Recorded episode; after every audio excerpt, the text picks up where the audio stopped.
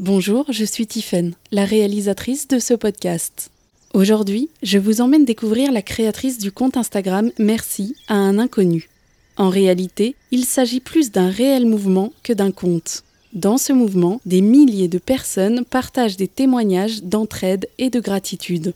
Avant de créer ce média du bonheur, Anne a dû batailler pour s'extirper d'un abîme qui a bien failli causer sa perte. Elle livre son combat et sa vision de la résilience dans ce nouvel épisode. Bonne écoute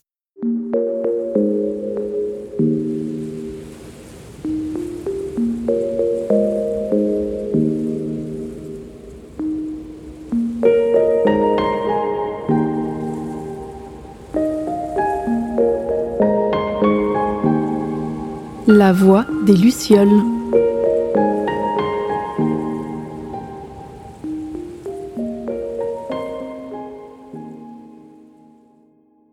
Je suis Anne Cazobon, je suis une femme redressée et je dirais que la voix et la plume sont les deux aspects de ma vie qui me caractérisent le plus. Avant tout ça, avant que je ne sois redressée, je fus euh, une femme euh, échouée J'étais une euh, jeune fille euh, plutôt euh, imaginative, plutôt créative et, une adolescente un peu brisée, qui donnait bien le change à l'extérieur. J'ai toujours été la bonne copine, très créative, animatrice de louveteau, à organiser beaucoup pour les autres, à être beaucoup à l'extérieur plutôt qu'à l'intérieur de soi. Donc je dirais que je donnais beaucoup le change. Personne ne pouvait imaginer le champ de ruines qu'était mon intérieur à tel point qu'à un moment donné, je me vois vraiment dans l'impasse. Chez moi, c'était un peu difficile. Il y a vraiment des choses qui sont remontées aussi, tout un tas d'énormes traumatismes euh, qui m'appartenaient ou pas, et vraiment de cette espèce de fardeau, de la tristesse d'un grand-père qui avait fait euh, six ans de prison de guerre, euh, d'une grand-mère qui avait perdu deux enfants, alors que bah, ça n'était pas du tout mon histoire, moi qui étais née en 1979. Et donc comme si je m'étais fait l'espèce de d'héritière de ça, voire porte-parole un peu de leur souffrance, de leur chagrin non exprimé ça, plus évidemment, euh, tout plein de choses familiales. Et je dirais qu'en fait, ce que je trouve euh, plus intéressant, en fait, plutôt que de dire les uns et les autres où sont nos blessures, et moi, ma cicatrice, tu l'as vu là, et moi, tu as vu mon, flanc arraché. Je trouve plus intéressant de parler du déclic, en fait, de l'endroit euh, où vraiment à ce moment-là, c'est trop de souffrance. J'ai revécu beaucoup de guerres dans ma famille, à l'extérieur. Je me suis retrouvée lors de mes voyages au milieu de trois fusillades, ce qui est quand même pas rien. Je me demandais, mais qu'est-ce qui fait qu'en fait, autour de moi, à chaque fois, il y, euh, y, a des balles en fait qui passent. Je suis aux États-Unis, je suis au Canada, et à chaque fois, il y, a des, y a des flingues. C'est quand même euh, un peu bizarre. Et, et à un moment donné, tout ce chemin m'a obligé finalement à venir regarder la guerre en moi. La guerre en moi, elle m'a amené à venir échouer dans un premier temps, à venir reconnaître la soldate blessée, fracassée. Sur ce quai de métro, où donc à 23 ans, euh, n'y voyant plus d'issue, euh, j'ai choisi d'écrire une lettre en disant que vraiment, je, je me suis dit, en fait, là, il y a trop de souffrance, c'est trop douloureux. Je ne vois vraiment aucune porte de sortie possible. Très honteuse, évidemment. Hein. J'ai écrit une lettre euh, que j'ai laissée chez moi et je suis allée euh, sur euh, le quai de la station du métro Jacques Bon-Sergent, le bien nommé, là aussi un soldat, pour, voilà, pour venir commettre l'irréparable. Sur ce quai, j'ai attendu plusieurs heures, j'ai pleuré, je manquais de courage, parce que je crois qu'il faut être totalement déjà sorti de son corps pour faire une telle chose.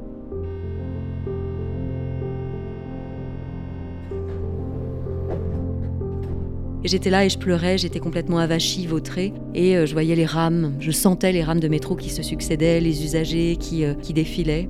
Et puis à un moment donné, il euh, j'ai senti une présence, mais comme une présence qui ne bougeait pas en fait, qui était vraiment là, pas loin.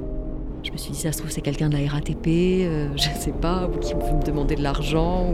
Et en fait, j'ai vraiment les yeux rivés sur ces chaussures. Ça dure vraiment longtemps. La personne reste là une bonne vingtaine de minutes, à quelques centimètres de moi. Et donc, j'imagine que ce sont les chaussures d'un homme que cet homme me regarde. Et à un moment donné, en fait, le simple fait que, ces chaussures-là ne bougent pas, ça me sort de ma torpeur, de cette espèce de transe intérieure dans laquelle je tourne, je tourne, je tourne. Et je redresse. C'est pour ça que je dis, je suis une femme de redresser. Je me redresse et nos yeux se croisent. Et là, dans les yeux de cet homme, qui aurait pu être le voisin de palier, hein, ce monsieur euh, lambda, je vois en fait qu'il a vu et que c'est pour ça en fait qu'il s'est senti euh, alpagué, happé par l'énergie de ce qui se passait pour moi à ce moment-là. Donc il est vraiment venu comme un gardien, comme un vigile. Et le simple fait de moi voir dans ses yeux qu'il euh, a pu voir et déceler ça en moi, ça me mortifie sur place. Parce qu'en fait, je me dis, mais mon Dieu, mais c'est pas possible. Que quelqu'un ait pu voir ça de moi, moi qui cachais si bien mon jeu à l'extérieur, personne, personne n'a jamais su à quel point ça avait pu aller si loin. Je ne l'ai dit d'ailleurs que bien plus tard et que donc là, je sois dévoilée au grand jour. J'en étais terrorisée et en fait, d'un coup, j'ai détalé comme un lapin dans les phares d'une voiture et euh, j'ai couru dans Paris pendant une heure et je suis rentrée chez moi. J'ai retourné mon appartement, mon petit studio de l'époque, pour retrouver le numéro d'une thérapeute qu'on m'avait donné. J'ai envoyé un texto et le lendemain, à 9h, j'avais rendez-vous avec euh, ma première thérapeute qui m'a accompagnée pendant un, bon bout de chemin avec laquelle j'ai fait euh, double dose de. voilà, pour venir sécuriser un peu ce, ce grand chantier effondré voilà, pendant toutes ces années. La vraie phrase pour moi importante, c'est Et le lendemain, à 9h du matin, je suis chez une thérapeute. Parce qu'en fait, il y a beaucoup de gens qui se prennent des murs à 200 à l'heure. Il y en a plein qui se prennent des licenciements, des ruptures, des, choses difficiles dans la vie et qui, l'ego ou autre chose, croient que parfois euh, je vais m'en sortir mieux qu'eux. Et sauf qu'en fait, c'est pas vrai. C'est pas vrai parfois. Je crois qu'il faut beaucoup d'humilité pour oser demander de l'aide. Et donc évidemment, cette première thérapeute, j'ai fait double dose, mais c'est, je crois profondément que c'est un choix, c'est un choix d'investissement. J'ai décidé de ne plus aller en concert, de plus m'acheter de jolies petites robes, de, de rogner un peu sur les restos avec les amis, etc. Pour vraiment choisir d'aller beaucoup mieux en fait. Je dépensais de l'argent un peu pour être dehors, dehors, et voilà, je claquais de l'argent en gros euh, sans conscience, alors qu'en fait, euh, en ayant choisi de venir reconstruire ma maison intérieure, j'ai bien senti qu'ensuite, en ayant quelques vêtements, euh, voilà, j'étais heureuse, ça allait bien en fait. C'était je, me regardais mieux dans une glace, je m'acceptais mieux, je m'aimais davantage. Donc euh, pour moi, vraiment, c'est tout ce long chemin thérapeutique euh, lors duquel vraiment euh, j'ai expérimenté beaucoup de pratiques, le rebirth, le chamanisme évidemment qui est sur mon chemin depuis très longtemps, les constellations familiales, la thérapie. L'idée c'était vraiment de plonger d'aller voir tout ce à quoi je n'avais pas accès, justement tout ce chagrin que je sentais à l'intérieur et sur lequel je n'arrivais pas encore à mettre de mots pour moi, tout ce qui est euh, thérapie euh, en lien avec l'inconscient, que ce soit de l'EMDR, des constellations, du chamanisme, de l'hypnose, évidemment, sont des thérapies qui sont euh, d'énormes accélérateurs de, guérison et de résilience.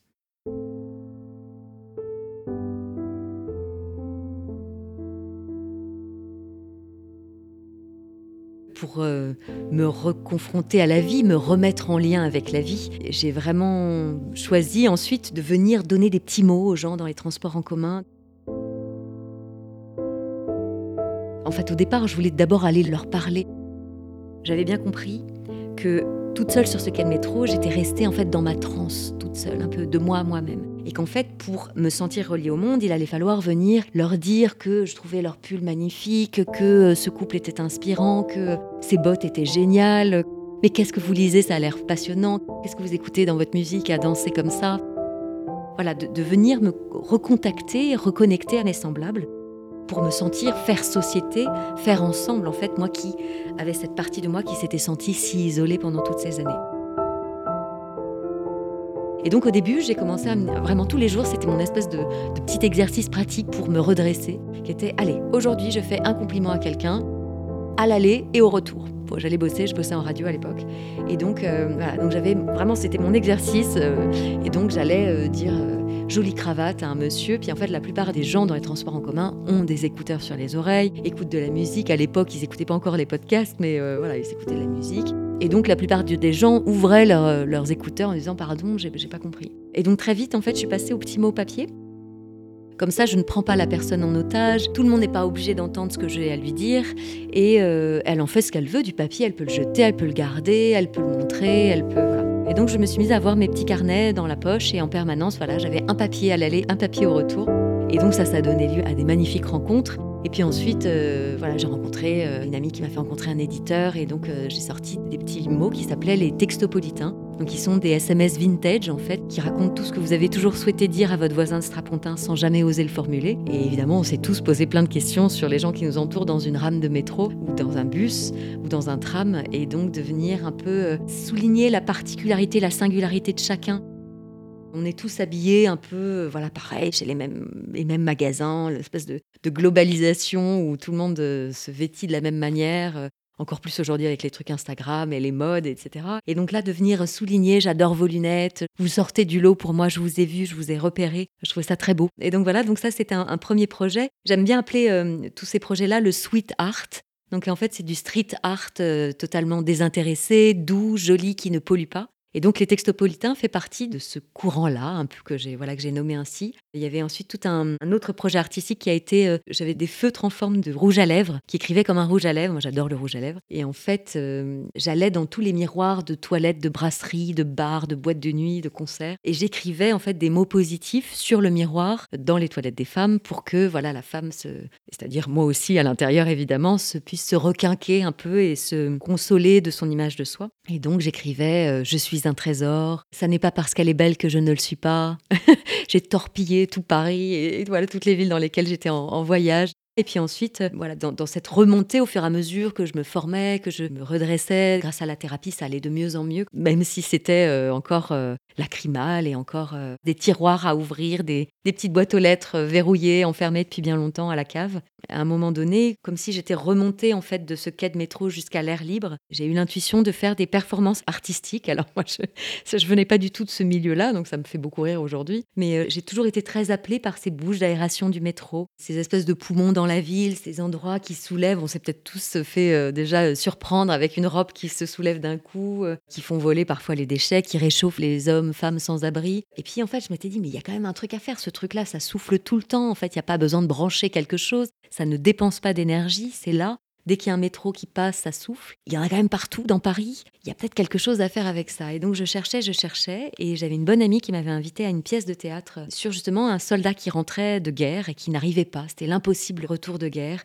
qui était pétri de cauchemars, qui n'arrivait pas à refaire face, qui était hanté par la guerre. Et en fait, à la fin du spectacle, en fait, lui butait toute sa famille, en gros, quoi. Il vraiment, il tuait tout le monde. Et pour éviter de faire une espèce de fin euh, hémoglobine avec effusion de sang euh, un peu trash, le metteur en scène avait eu cette idée lumineuse et géniale de euh, mettre deux gros ventilos et des confettis rouges. Et en fait, avait arrosé toute la salle. Et moi, j'ai, oh, mais ce jour-là, j'ai mon cœur qui a explosé. J'ai éclaté de rire, mais je pense que j'ai eu un fou rire de 45 minutes de petite fille de 5 ans.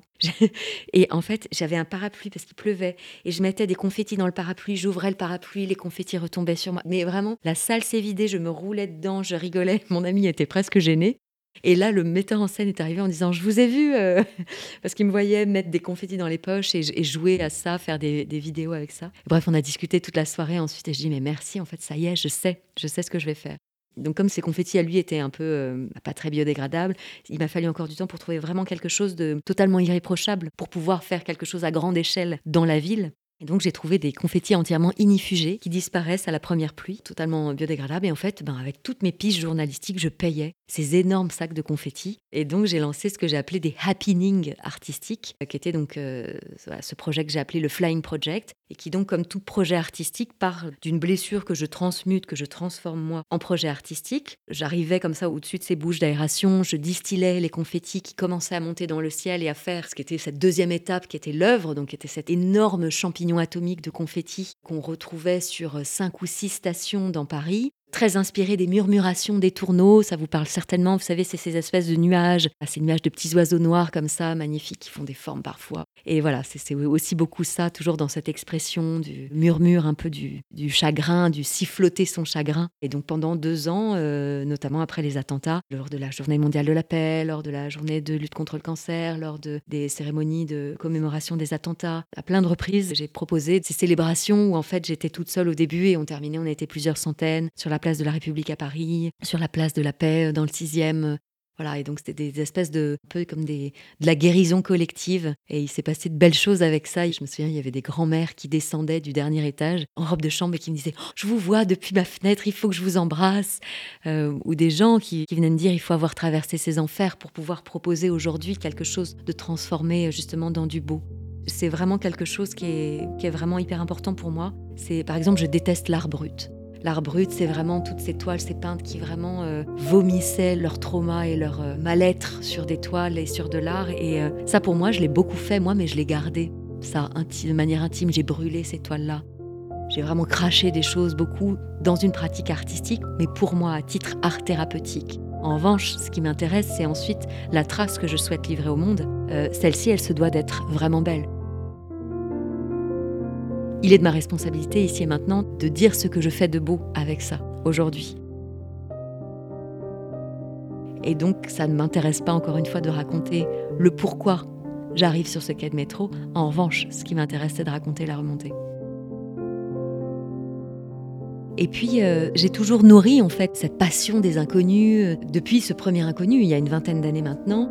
Euh, je voulais même créer à un moment donné des carnets d'autographes pour inconnus. De courir après les gens en leur disant Je vous en supplie, un autographe, un autographe à Madame Michu, entre guillemets, qui va faire ses courses. Chacun vraiment a une magnificence, a un diamant brut à l'intérieur, a une pépite, et donc chacun a voix au chapitre. Ça, c'est très important pour moi. Et c'est très beau cette démocratisation avec le podcast aussi, de venir tendre des micros à plein de gens qu'on n'aurait pas entendus autrement, qui n'auraient pas été invités dans des grands médias mainstream. Et puis au tout début du premier confinement, en fait, m'est revenue un peu cette idée du merci à un inconnu que j'avais lancé déjà un peu dans une émission de radio, de manière un peu informelle, le temps d'un été, où j'avais proposé aux auditeurs euh, de venir raconter leur merci à un inconnu, mais c'était voilà, c'était resté assez confidentiel. Et vraiment, au moment du premier confinement, je me souviens très bien, j'étais sur ce canapé, sur mon ordi, et j'ai vraiment, mais comme entendu une voix, c'est Jeanne d'Arc un peu, mais j'ai vraiment entendu, maintenant, merci un inconnu, c'est un compte Instagram. Et j'ai vraiment refermé ce que je faisais, j'ai créé le compte en, deux secondes, parce que c'est très facile de créer un compte Instagram, et j'ai écrit ma première histoire dessus, qui était la mienne. Toi l'inconnu qui est venu sur ce cas de métro, qui m'a regardé et qui en gros euh, voilà, m'a sauvée de, cette impasse dans laquelle je m'étais fourguée toute seule comme une grande.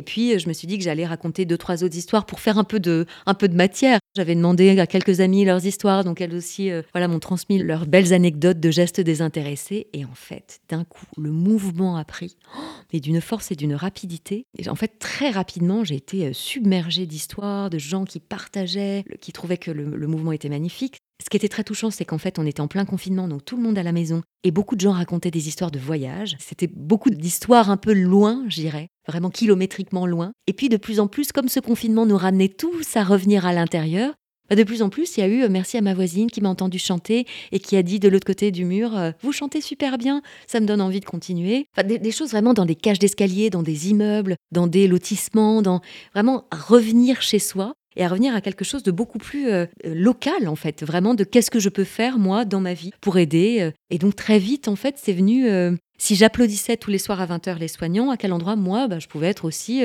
bah, dans cette démarche aussi de comment je me rends utile de, de ma manière.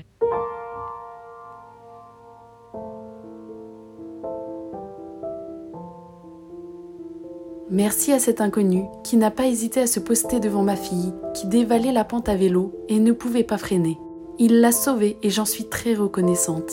Une maman qui n'oubliera jamais votre geste. Merci à cet inconnu qui a su trouver les mots quand j'allais pas bien et dont les mots résonnent encore dans ma tête. Merci à une inconnue qui a remis le drap qui me recouvrait dans un service d'urgence bondé. Un geste simple accompagné d'un beau sourire qui m'a fait du bien. Merci beaucoup, monsieur inconnu, qui m'a si gentiment descendu ma valise du wagon jusque sur le quai alors que j'arrivais avec une grosse valise lourde. Merci à un inconnu qui a retrouvé mon doudou et qui me l'a renvoyé par la poste. Merci à l'inconnu qui m'a encouragé pendant mon match de foot. Ça m'a motivé. Merci à une inconnue. Merci à, cet inconnu. Merci à l'inconnu. Merci à l'inconnu. On est euh, deux ans plus tard et le compte Instagram compte 340 euh, 000 abonnés en deux ans, avec vraiment euh, des histoires merveilleuses. Et moi, pour le coup, mon ancienne journaliste intérieure, elle est super contente parce que pendant des années, j'ai vraiment toqué à plein de rédactions en proposant ça. Et, mon Dieu, on m'a ri au nez de manière cynique. Voilà, on me disait que ça n'intéressait personne, vraiment les, belles histoires, que en fait, euh, les gens, ils voulaient un peu de l'événementiel, du trash. Et donc, je suis très heureuse parce qu'en fait, aujourd'hui, ça fait quasiment autant d'audience qu'une émission télé. Ça touche un million et demi de comptes euh, dans les partages d'histoires, etc. Donc, euh, ça y est, en fait, c'est un média entièrement positif qui est créé je m'amuse là depuis quelques temps, je fais des journaux de bonnes nouvelles où en fait je me transforme en Anne-Sophie Lapix, en Claire Chazal un peu, en proposant à 20h ou à 13h de faire une heure de... Euh, bah, comme si euh, les internautes étaient euh, bah, des correspondants à l'étranger ou en région et qui venaient raconter leurs belles histoires en les prenant en direct dans un, un live Instagram. Donc c'est rigolo de composer avec ça, il y a plein encore de belles choses à créer avec ce compte-là. Ce que je découvre en tout cas pour ma part, donc ça n'est que ma vérité, hein, ça n'est pas la vérité, depuis que je chemine, depuis que je me reconstruis, depuis que je me libère, je me détache de plus en plus. Peut-être qu'un jour j'arrêterai de parler de cette jeune fille de 23 ans sur ce quai de métro. En fait, même quand j'en parle aujourd'hui, j'ai l'impression que c'est quelqu'un de tout à fait différent. J'ai vraiment l'impression de parler de quelqu'un d'autre. Ça n'est absolument plus du tout qui je suis. Et donc, je découvre aujourd'hui, après longtemps m'être accrochée presque un peu à cette euh, croyance de résilience, la résilience, hein, c'est une balle qui est sur une table et elle tombe au sol, elle va rebondir, mais elle va pas rebondir aussi haut que la table. À part une balle rebondissante, une balle qui tombe d'une table, elle rebondit, certes, mais elle rebondit pas aussi haut. Bien, ce que je comprends aujourd'hui, moi, c'est qu'en en ayant effeuillé à nouveau, toujours et encore l'être, en ayant vraiment dépouillé cette histoire de dépouillement personnel, en ayant pelé l'oignon intérieur, je vois bien qu'à un moment donné, en ayant rebondi, je peux monter de plus en plus et qu'à un moment donné, même la table est dans mon rétroviseur et à un moment donné, je ne vois même plus la table. Et je crois profondément que la croissance post-traumatique est possible si je m'en donne les moyens. Au-delà de se reconstruire ou de traverser ou de vivre malgré tout, je crois qu'il est possible d'avoir même une vie meilleure, et je lâche le mot, si je choisis vraiment de me dépêtrer de ce qui m'a emmené dans cette chute-là. Et quand je vois, moi, d'où je suis partie, en fait, quand je vois euh, la chute, puis le rebond et la remontée, je n'aurais jamais été aussi haut si ça ne m'était pas arrivé.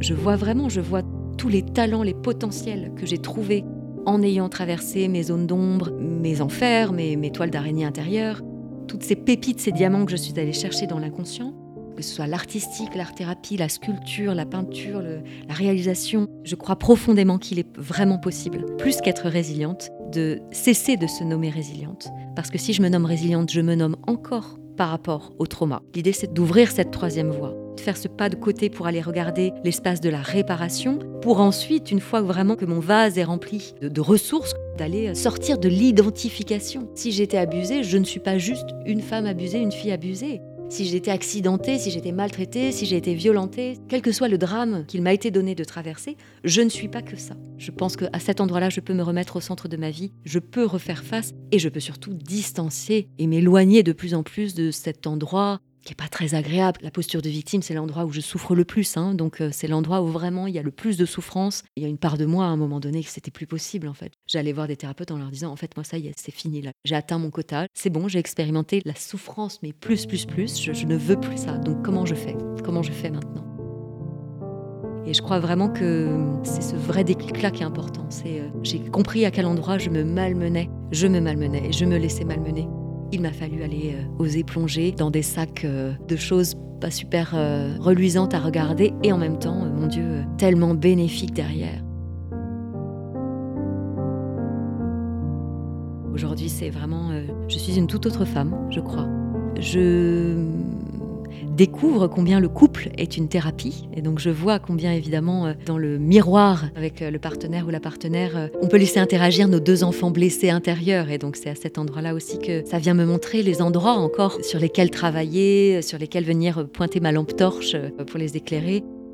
Je dirais vraiment qu'au quotidien, ça n'a rien à voir. Moi, j'étais pétrie d'angoisse, j'ai vomi du sang le matin, des caillots de sang pendant des mois et des mois, tellement j'étais angoissée. J'arrivais à me lever à midi. Je me suis mise dans un inconfort financier très fort à cause de ça, parce que j'étais mais pétrie de trouille, d'angoisse. De, oh, j'étais, j'avais le ventre noué. J'allais faire tous les examens de la planète euh, où on me disait qu'il n'y avait rien, que c'était vraiment dans la tête. Donc euh, ça n'a rien à voir aujourd'hui. Je me lève du bon pied. J'ai très envie de, vivre cette vie pleinement en fait et de l'incarner c'est autre chose. Je trouve ça chouette aussi de pouvoir dire vraiment c'est possible. C'est aussi peut-être une des raisons pour lesquelles je raconte encore cette histoire de métro. Juste pour dire voilà, je viens de là et regardez où je suis aujourd'hui, c'est possible. Juste pour dire ça. Parce qu'évidemment, de manière énergétique et magnétique, j'attire à moi beaucoup de gens qui, à un endroit de leur vie, ont dit non à la vie.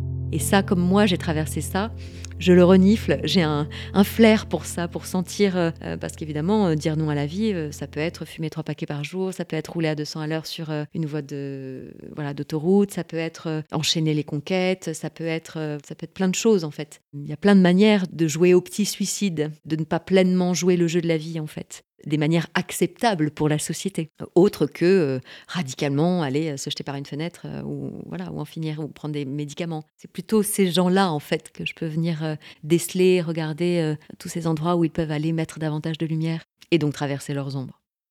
Ce que je conseillerais à quelqu'un qui veut se mettre sur le chemin de la guérison, qui a envie de, de ne plus se lâcher la main, c'est vraiment d'aller vers la personne ou les personnes qui vraiment vibrent pour elle, qui peut-être ont traversé la même chose qu'elle euh, et qui sont une ou deux marches au-dessus, qui sont peut-être pas hyper loin au-dessus, mais qui sont une ou deux marches au-dessus. Et puis au-delà de ça, je trouve qu'il est intéressant d'aller écouter justement, c'est pour ça que les podcasts sont super, c'est pour ça que YouTube est super pour ça aussi, d'aller écouter l'énergie de la personne, d'aller écouter, voilà, est-ce que c'est cette personne-là, est-ce que j'ai envie, est-ce que ça me parle ou ça me parle pas. Et c'est ça qui est super, c'est qu'il y a plein de gens, il y a une offre qui est plurielle et multiple aujourd'hui, et donc de vraiment sentir si c'est euh, cette personne-là ou une autre qui vous appelle. Beaucoup de gens se donnent euh, des excuses, c'est beaucoup d'excuses hein, de se dire euh, c'est trop cher, c'est pas pour moi, c'est pas maintenant, on n'a pas le temps.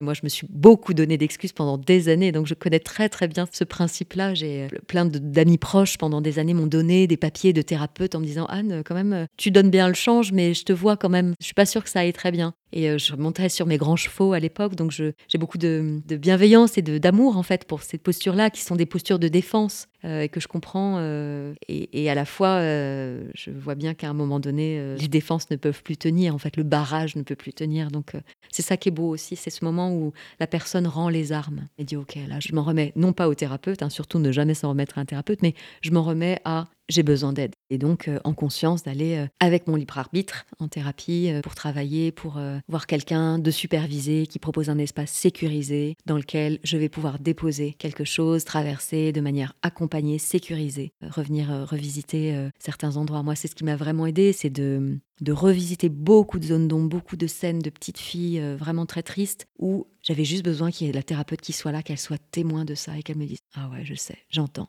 Ça a été super dur. Je le vois, je le constate. Je crois que c'est vraiment ça en fait. Je suis allée chercher des témoins de tous ces moments que j'avais cru vivre seule pendant très longtemps. Et puis derrière, quand j'ai travaillé sur ces histoires de merci à un inconnu, j'ai réalisé qu'en fait, il y avait toujours quelqu'un. Il y avait toujours eu une dame de cantine, il y avait toujours eu euh, une maîtresse, il y avait toujours eu une marraine, une maman de, d'amis, voilà, des adultes quand même référents, tuteurs un peu autour, qui quand même, qui, sentaient. Quand on est soi à l'intérieur, on ne se rend pas bien compte, mais ça se dégage. Donc c'est euh, ouais, ce moment de rendre les armes, ce moment de l'armistice avec soi. Moi, l'un de mes mantras, c'est vraiment soyez une voix et pas un écho. Et ça, c'est, ça peut s'entendre à plein d'endroits. C'est vraiment euh, justement ne pas être en mimétisme vis-à-vis de ce que vous avez entendu à la maison, mais vraiment d'être, euh, cette troisième voix, d'être cette voix intérieure, de venir dire votre vérité au monde, surtout de pas euh, aboyer avec, avec les chiens, avec la, caravane, quoi. vraiment d'être, d'être dans votre vérité, dans votre jeu à vous, pour pouvoir offrir votre plus belle contribution au monde. Puis il y a une deuxième phrase que j'aime beaucoup, c'est La chance ne sourit qu'aux esprits préparés. Ça veut vraiment dire que d'abord, d'abord je déterre les mines personnelles de mon jardin. D'abord je coupe les mauvaises herbes. D'abord j'enlève les détritus que les voisins ont jetés dessus. D'abord je clean mon espace, je nettoie tout, je libère. Et ensuite, évidemment, je crée de la place pour accueillir une opportunité, pour accueillir quelque chose qui peut venir euh, d'ailleurs, qui peut venir euh, une main tendue, un projet qui, qui vient. Il y a beaucoup de gens qui me disent ah mais t'as de la chance toi. Non non, c'est beaucoup de travail. Il faut vraiment préciser ça. C'est euh, pour ça qu'on parle du travail sur soi. C'est un vrai travail. Je crois qu'il faut oser avoir le courage de venir se confronter, de venir rencontrer ces parties-là de soi. Et tout le monde n'est pas prêt, et ça c'est ok. Mais je tiens quand même à ce que l'on honore ici toutes celles et ceux qui choisissent de se mettre en chemin, ces hommes, ces femmes qui choisissent d'être les adultes nouveaux de ce peut-être pas nouveau monde, mais en tout cas monde d'après.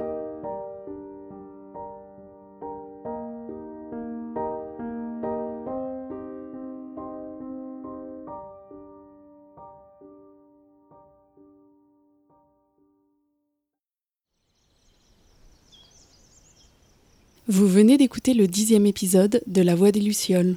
S'il vous a plu, n'hésitez pas à le partager ou à en parler autour de vous. Si vous ne le connaissez pas encore, foncez découvrir le compte Instagram Merci à un inconnu. Anne propose également divers accompagnements et ateliers dont vous retrouverez les informations sur son site internet annecazobon.com. Et si vous souhaitez me soutenir, vous pouvez vous abonner à mes réseaux sociaux, m'envoyer vos retours, partager mes épisodes, noter cet épisode sur Spotify ou Apple Podcast ou faire un don sur ma page Tipeee. Pour en savoir plus sur ma série, je vous invite à faire un tour sur mon site www.lavoixdeslucioles.fr. La musique a été réalisée par le talentueux Charles Regnault et le logo sonore par Robin Mohammadi. À bientôt pour un prochain épisode de La Voix des Lucioles.